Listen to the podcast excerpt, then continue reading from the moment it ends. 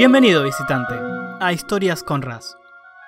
Este es un fragmento de nuestros streamings de todos los domingos en donde leemos varias historias sobre juegos de rol, cuentos cortos y más. Es una experiencia pseudo ASMR con sonidos de fogata y lluvia para relajarse.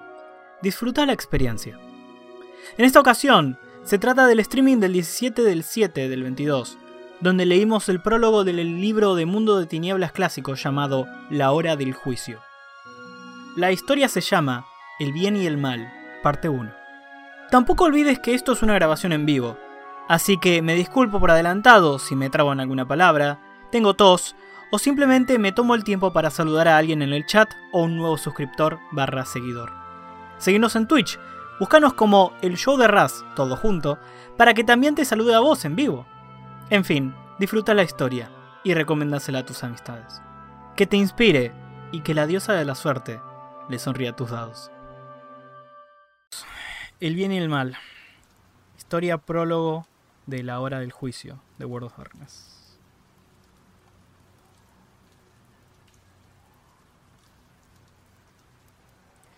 Puedo decirte dónde estaba exactamente cuando me di cuenta de que el mundo se acababa. Estaba en una gasolinera, una BP a moco, llenando el depósito de mi Bentley, comprando Slim Jims y un paquete de Camel, y recibiendo esa mirada por parte del cajero que decía ¿Quién demonios conduce un Bentley y come Slim Jims? Le eché un vistazo a la estantería de revistas porno detrás del mostrador, que era del tipo opaco que, que cubre todo menos un, un cuarto de las revistas. Podía ver la portada de un par de revistas y pensé, vaya, Club tiene de portada a una chica más mona que el Playboy. Y entonces me di cuenta de que el mundo se acababa. No que fuera a acabarse, cosa que sabía desde siempre, sino que se acababa, que el fin había empezado, que el fin no estaba cerca ni a punto, sino que era ya. No fueron las portadas de las revistas porno las que me dieron la pista, por supuesto. Solo estaba haciéndome el listillo. Sentí el, Sentí el inminente escatón con sentidos que los humanos normalmente no poseen. Puedes sentirlos de vez en cuando, cuando tienes una súbita sensación de temor justo antes de que suene el teléfono para darte malas noticias. O con ese escalofrío que te recorre la espina dorsal por ninguna razón que puedas adivinar. Hay una razón para ello. Lo que pasa es que la mayor parte de la gente no puede descifrar su significado es como un pez intentando leer un periódico. Puede ver las letras tan bien como tú o como yo, pero no entiende un carajo de qué demonios es eso de las resoluciones de la ONU o el calentamiento global. Lo que yo sentí fue un clamor de almas que me llamaban, una multitud de espíritus que me invocaban, me rogaban, llamándome con tonos implorables y desesperados. Oí, a la, oí voces a las que he conocido durante eones, voces del alba, de los tiempos.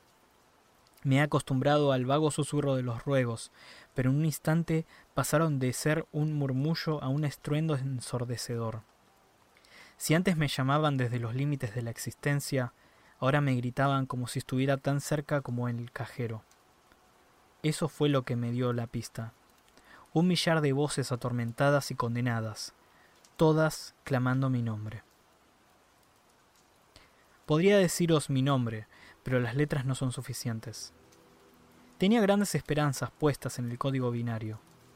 Se ha probado, probado matemáticamente, que cualquier dato que sea posible saber puede ser expresado como una serie de unos y ceros.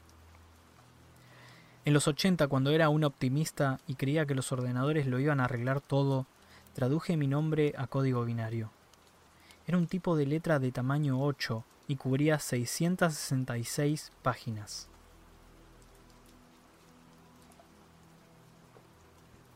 Puedes llamarme Lucifer, y para que lo sepáis, la verdad es que no disfruto fumando, comiendo snacks salados o mirando pornografía.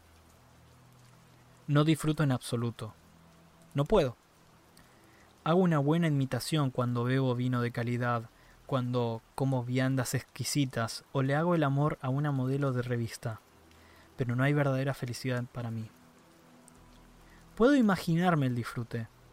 Recibo una cierta satisfacción intelectual cuando realizo una actividad placentera. Está en mi naturaleza disponer de las cosas de la manera más placentera. Prefiero la belleza a la fealdad, el aroma de una rosa a la peste de una bosta, la caricia de la seda al raspar la arpillera, pero la ausencia de dolor no es placer, y cualquier placer intelectual que logre es estéril comparado con el placer de verdad. Sigo intentándolo, sin embargo. Sigo pensando que puede que cualquiera que cualquier día logre inducirme a mí mismo a creer que soy feliz, lo que sería muy, muy similar a ser feliz. Fíjelo hasta que lo logres, como dicen por ahí. Por eso engullo comida como si fuera un rey, follo como una estrella de rock, y tengo una pegatina en el paragolpes que dice El cielo no me quiere y el infierno tiene miedo de que lo conquiste. He estado fingiendo desde que la humanidad descubrió el fuego, y aún no lo he conseguido. En vez de felicidad, tengo un deber que cumplir. Ah. Oí esas llamadas, esos gritos. No mucho después de un viaje a California. Allí descubrí, para mi pesar, que algunos de mis antiguos colegas en la creación del mundo se habían liberado de la esclavitud y disfrutaban del mundo de los hombres una vez más. O al menos lo intentaban. Tenía la esperanza de que fuera una perturbación menor, un récord de marea alta en la historia humana de invocaciones a los caídos. Pero esas voces... no. Supe entonces que se trataba de algo nuevo, algo diferente. Me di cuenta de que tenía meses, puede que un año o dos si tenía suerte, para detener el apocalipsis. Estoy acostumbrado a trabajar en una escala de décadas o siglos, Frustrar a todos los demonios del infierno sería un trabajo duro, incluso con ese tipo de margen de tiempo. Pero me sentí obligado a intentarlo. Empecé el proceso de activación de días de fuego. Invoqué dinero y seguidores. Tiré todas las piedras que pude en el camino de la emergente horda demoníaca. ¿Qué otra cosa podía hacer? Ha pasado un año y medio y estoy tomando café con Woodrow Miller, un elemento importante de mi plan improvisado. No es un café cualquiera, sin embargo. Este café salió del trasero de un gato. Voy a contarte una teoría sobre el mal, dije, empujando la taza hacia él. El mal ocurre porque sí, como la niebla. Se eleva de la tierra en cantidades minúsculas, intangibles se te pega a las ropas como el hedor de mierda de perro. Pero a diferencia del hedor, sin embargo, puedes pasar el mal si quieres. Cuando una persona ha absorbido mucho mal, puede descargarlo a tierra o hacer algo verdaderamente malvado para seguir pasándolo, difundiéndolo entre cientos o miles o millones de personas. Algunas veces la cantidad de mal es tan grande como es tan grande que la única cosa buena que puede hacer el tío que lo que tiene que es que es morirse. Que lo aplaste un tanque en China, o que lo maten los nazis antes de que delate a los judíos que esconde. Que lo claven en una cruz, por lo que sé. ¿Ahora eres cristiano, Cook? Woodrow no me conoce. Cree que soy su amigo, Cook. También desconoce de dónde proviene su bebida. Le da un sorbo. ¿Qué te parece? ¡Wow! Está de muerte. Vale, no es un café de mierda de gato de verdad. Es café de mierda de civeta. A 300 dólares la libra. Puedes conseguir café hecho con granos limpiados muy, muy a conciencia. Granos que cuando estaban en su mayor sazón los comieron civetas de las palmeras de Sumatra. Una especie de frugívoro nocturno parecido a un gato. Y que luego cagaron, dejándolos suavemente aromatizados con sus fluidos digestivos y las, las glándulas almizcleras que tienen en el trasero. Nadie sin un humano hubiera pensado en hacer café de eso. Para un demonio o un ángel sería impensable. No pueden saltarse las categorías ideológicas, cambiar el registro de algo de desperdicio a comida, de la forma que pueden los seres humanos. Un demonio jamás hubiera inventado el molino de viento o desarrollado un punto de vista subjetivo, o se le hubiera ocurrido descripciones verbales de partidos de béisbol por la radio. Podemos crear, pero no inventar o innovar de verdad. No como los humanos. Bueno, algunos humanos. Puede que uno entre mil o un millón.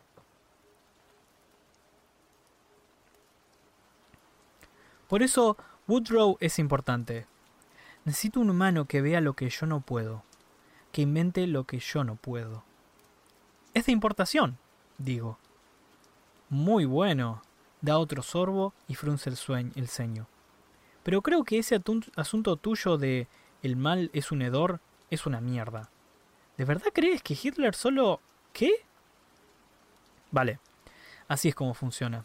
Te levantas por la mañana y te rompe el corazón, te rompe el cordón del zapato. Te molesta. Crea una carga emocional negativa. Las empresas adelantando bruscamente a otra conductora. Ahora es ella la que tiene una carga negativa.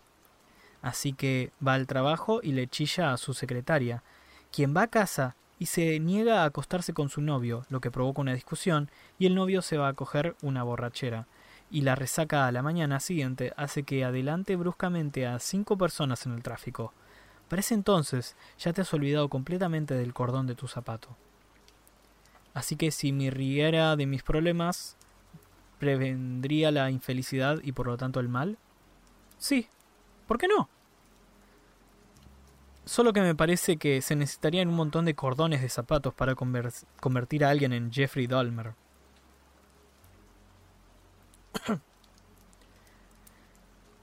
También funciona a una escala mayor. Tu mamá tiene un cáncer y entonces tú le pegas a tu mujer. ¿Y si aprieto los dientes y me hago el estoico? Sí. Si te enfrentas a tu miseria como propia en vez de esparcirla a todos, proteges al mundo de ella. El mal ocurre porque sí, pero el bien hay que escogerlo. En resumen, sí. ¿No inclina eso la balanza hacia la miseria humana? Quizás. Ambos tomamos un sorbo de nuestro café. Woodrow piensa. Puedo sentir como piensa. Hola, Frederick. Así Columbine y el 911 fueron causados en el fondo por cordones zapatos rotos. ¿Todo el mal del mundo tiene su origen en lloricas que no pueden actuar como hombres? ¿Tienen una teoría mejor? No me cuadra. Tiene que haber algo más. Bueno, es difícil convencer a la gente con esa teoría porque no hay chivos expiatorios. Todo Dios necesita un Satán. Sonrío. Hay un hombre que me sigue. Puedo verlo y oírlo, pero no sentirlo. Creo que es uno de los brillantes, uno de los defensores de la humanidad en sus últimos días. O si lo preferís, el último intento desesperado del cosmos de poner las cosas en orden antes de que mamá llegue a casa y vea las latas de cerveza y las colillas en el jardín. Si yo fuera típico, mi incapacidad para detectarlo le daría una gran ventaja. Puede que incluso le permitiera tomarme por sorpresa. Pero mis sentidos secretos son primarios, y un hombre que puedo ver y oír, pero del que no puedo saber instantáneamente su pasado, esperanzas y probabilidades futuras, destaca como una llaga en carne viva, si sabes cómo mirar. Sin embargo, tengo otros asuntos de los cuales ocuparme. Ya me ocuparé de él más tarde, o lo esquivaré hasta que la crisis se termine, o hasta que el planeta sea solo una bola de cenizas orbitando alrededor de otra bola de cenizas más grande. Woodrow viene conmigo. He preparado cuidadosamente el camino que tiene que seguir. Su jefe ha sido corrompido, pero incluso eso juega a mi favor. Conozco al amo de su amo, y su debilidad es la curiosidad puede hacer que sienta curiosidad. Puedo darle un empujón a Woodrow para que aprenda y descubra, y para que si encuentra las pistas, los indicios, saque sus propias conclusiones. ¿Qué ganas tengo de darle un empujón a Woodrow solo para que vea? Pero, a menos que aprenda los números por cuenta propia, jamás será capaz de resolver el problema ante el que los ángeles y los demonios están ciegos. Llevo el Bentley a un aparcamiento, Saco una pesada bolsa de papel de la guantera. Abro la puerta del coche y aparezco delante de una puerta de madera en Boston. Es una puerta que hice a mano hace 120 años. Bonita casa. Hice un buen trabajo. Examino el área. Ivis está abajo. Allá voy. Se sorprende de verme. Ernest, no sabía que estuvieras en la ciudad. Una sombra de duda le cruza el rostro. ¿Cómo has? ¿Me he dejado la puerta abierta? Lo siento, Ivis. Espero que no te importe ser sacrificado por el bien mayor. ¿Perdón? Ahora sí que parece realmente confuso, pero ni la mitad de lo que parece cuando saco la pistola y le arrojo una bala bajo el tupé. Pobre hijo de puta. Hizo un buen trabajo traduciendo Días de Fuego, y aparte de eso era un tío bastante decente, pero tempus fugit. La siguiente puerta que atravieso me lleva a Los Ángeles. Es la casa de Vera, y tiene invitados. Los oigo. Bien. Me tomo un momento cambiar mi apariencia. Otro anticipar sus próximos movimientos.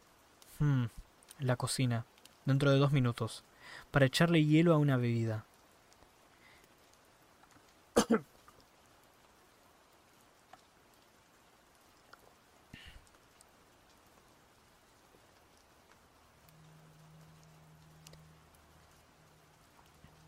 Echo un vistazo mientras la espero.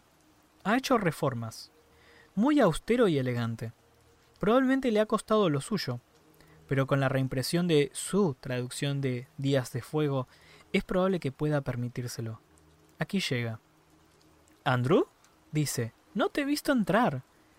Vera no me cae bien, así que me ahorro la frase sobre el bien mayor. Solo le pego un tiro. Hay un montón de escándalo en la sala de estar cuando oyen el disparo, así que salgo por la puerta de la despensa y salgo a los servicios de una gasolinera de Virginia. Cambio mi apariencia, me convierto en un tío negro normal y corriente y devuelvo el arma homicida a la bolsa de papel. Abro la puerta y me voy sin lavarme las manos. Hay una milla y media hasta la casa de Woodrow. No veo el camino más rápido, pero acabo aprendiéndomelo. Pongo la bolsa de papel en el suelo de madera de la entrada. Le haría falta una mano de impermeabilizante. Toco en la puerta de atrás y me oculto de la vista de los mortales. Cuando abre la puerta, tiene una pistola en la mano y una expresión preocupada. Otra pista.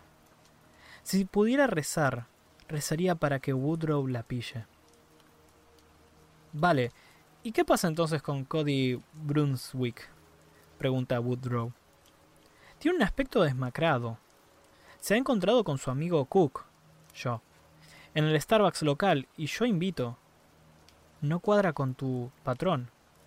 ¿Mi patrón? Tu patrón de maledor perro pásalo. ¿Te acuerdas de Brunswick? Recuérdamelo. Era un malversador, pero no es... Cuando fue a la cárcel terminé visitándolo mucho. Ya sabes, intentando seguir el rastro del dinero. Pero él, no sé, creo que se sentía solo y acabó contándome todo tipo de cosas raras. ¿Sí? ¿Cómo de raras? Sexo chungo. Oh, oh. Mira esto.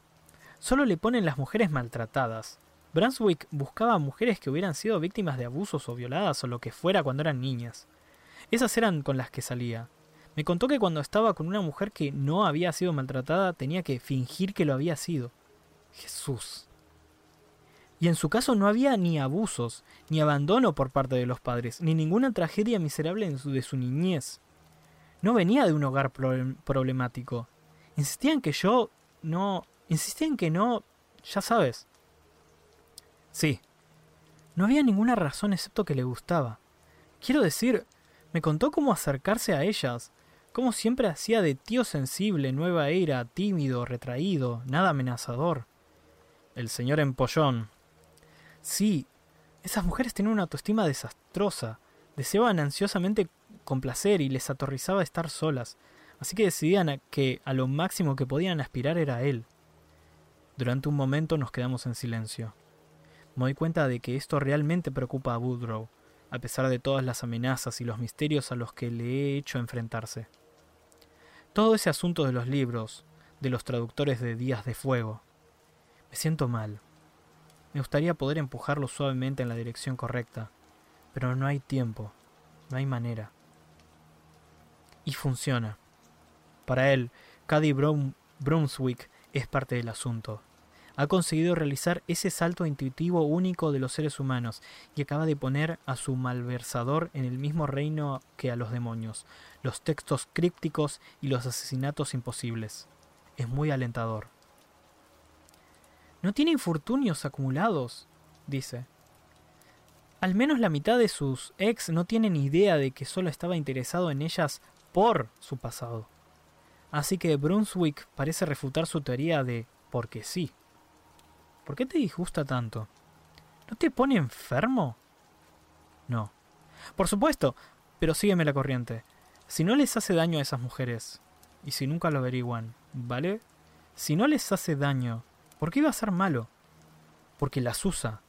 Porque no las ve como personas, solo son objetos gratificantes. Así que es una cuestión de atención, de intención. ¿Vamos a ponernos a discutir sobre Emmanuel Kant? Si te apetece, aunque ya pareces bastante cansado sin necesidad de empezar a retorcer el imperativo categórico.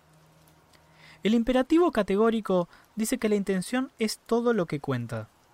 Cada vez que usas a una persona como un medio para un fin, en vez de considerarla como una persona con valor inherente, cometes un acto contra la ética pero si haces el mal por la razón correcta, entonces vale. Creo que Kant estaría de acuerdo con que Cody es un mierda, pero desde la perspectiva pragmatista, el pragmatismo es lo opuesto. El resultado es todo lo que importa. Si logras el mayor bien posible para el mayor número de personas, es bueno. Eso sí, hay algunas improvisaciones sobre la marcha para limitar el asunto con reglas para evitar que la gente apruebe que 51 personas asesinen, roben y se coman a 49, pero básicamente sigue siendo el mayor bien para el mayor número de personas. El pragmatismo no tiene problemas con que las cosas se hagan bien por la razón equivocada. Sigue sin cuadrarme, insiste Woodrow. Incluso si no lo averiguan, es posible que puedan hacerlo. El daño potencial no es el daño real. Según ese concepto, soy descuidado por dejar un cuchillo en mi casa porque uno de mis invitados podría encontrarlo y sacarse un ojo. Hay grados de daño potencial. Escúchate cómo hablas. Grados de daño. Pareces un blandengue, un plandengue. ¿Por qué simplemente no formas equipo con Kant e insistes en que la intención es el juez? porque las buenas intenciones son una pésima excusa. No quiero tener que perdonar a alguien gilipollas ignorante que se encoja y gima mi intención era buena. Hacemos una pausa. ¿Qué es lo que de verdad te molesta? Suspira. Quiero que me ayudes a encontrar a cierta gente. Cierta gente que sigue un libro llamado Días de Fuego. Nunca he oído hablar de él.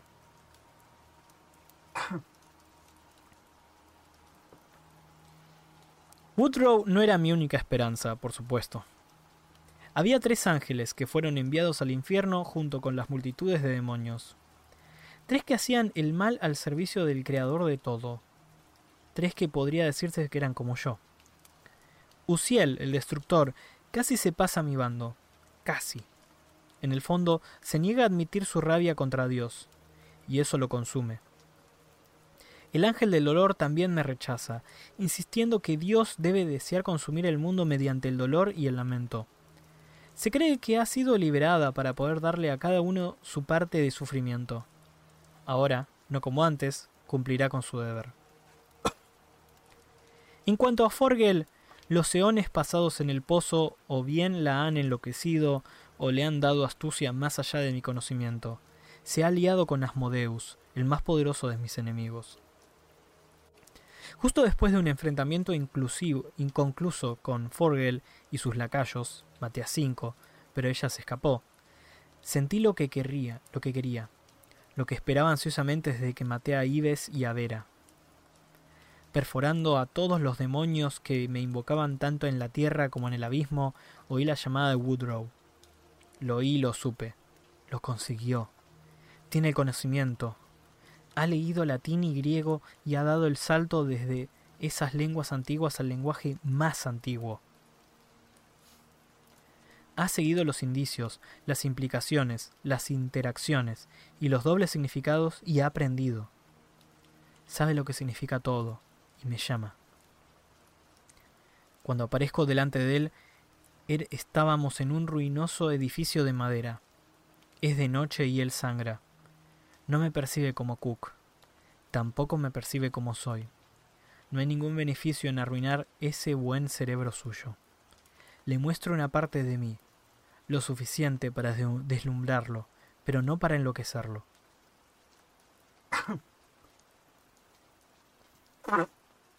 ¿Perdón?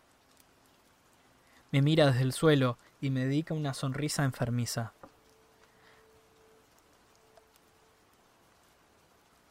La última vez que me dispararon no tuve alucinaciones, me dice. Así que espero que seas real. Se oye un disparo en el exterior y Woodrow se encoge de dolor. Sonrío, alzo mis manos y pongo el tiempo en suspenso. Estás a salvo por el momento, digo. Se gira hacia la puerta. Está completamente oscuro, por supuesto. Incluso la luz del exterior está parada en relación a nosotros. ¿Qué has hecho? Oh, por favor. Digo y echo mi aliento sobre él. Sus heridas se cierran, haciéndole exhalar un lígido gruñido cuando la bala aparece una de 10 milímetros, un calibre poco común. Cae sobre un con un tintirinteo al suelo. Me mira y traga saliva. Entonces, y me encanta esta parte, consigue levantarse y ponerse de pie. Bravo, Woodrow. Hazme frente, de pie como un igual. ¿Y ahora qué? ¿Qué es lo que esperas? Se encoge de hombros. ¿Que me ofrezcas el mundo y todas, tus y todas sus riquezas? En Europa ha habido una fuga de armas biológicas. Belén está en llamas. China hace ruido de sables contra la India y Pakistán. Nadie de la NASA o de ningún observatorio puede dar una respuesta directa sobre qué es la estrella roja. Y parece que nadie puede encontrar ningún nacimiento femenino en los últimos seis meses. ¿Te apetece particularmente el mundo? Si lo pones así... Entonces, ¿qué tal esto? Pregunto. ¿Quieres que haya un mundo? Se queda en silencio durante un instante y luego asiente. ¿Qué tengo que hacer? Has leído el libro, sabes lo que tienes que hacer. Encontrar el tercer camino. Si lo hay, no puedo señalarte dónde está, no puedo encontrarlo por ti. ¿Por qué no? Durante un momento me enfado. No estoy solo enfadado, estoy furioso. Humanos tienen el potencial tanto para el, impul para el impulso para tan poco. Durante un segador insegundo tomé en consideración que Dagón y Belial hicieran lo que quisieran con la raza humana, que caiga el telón sobre todo este jaleo de mierda. Pero se me pasa. Los humanos no son perfectos. No se supone que tengan que serlo. No puedo hacerlo por la misma razón por la que no puedo enamorarme de ti. Tiene que ser tuyo. ¿Y si me niego? No puedes hablar en serio. Suspira. ¿Al menos puedes decirme por dónde empezar? Empiezas por un juramento. ¿Sí? Vamos, esta parte no puede ser tan sorprendente. Aquí vamos, la parte difícil. Puedo protegerlo si es consciente en ser mi siervo, mejorarlo. Puedo que incluso dar, puedo que incluso darle el poder que necesita para expulsar a la oscuridad. Pero tiene que ser su elección, su libre elección. Nunca es sorprendente cuando algo como tú quiere criados. Oh, Woodrow, no te pongas cínico conmigo. No quiero que seas mi criado, digo. Quiero que nos ayudemos mutuamente, Has sentido cómo te curaba. Si hacemos un juramento, podemos trabajar juntos, compartir nuestra fuerza. Sí, vale, yo obtengo regalitos y tú te quedas con mi alma, ¿no? No quiero una miserable alma humana. Quiero asegurar el futuro de la humanidad. ¿Tu futuro? cualquier futuro. Se me queda mirando bajo un ceño arrugado y no puedo soportarlo. No puedo soportar la desconfianza. Después de tantos años, siglos y edades siendo calumniado por intentar ayudar, aquí está el resultado. Todos esos años de mentiras y propaganda contra mí dan fruto.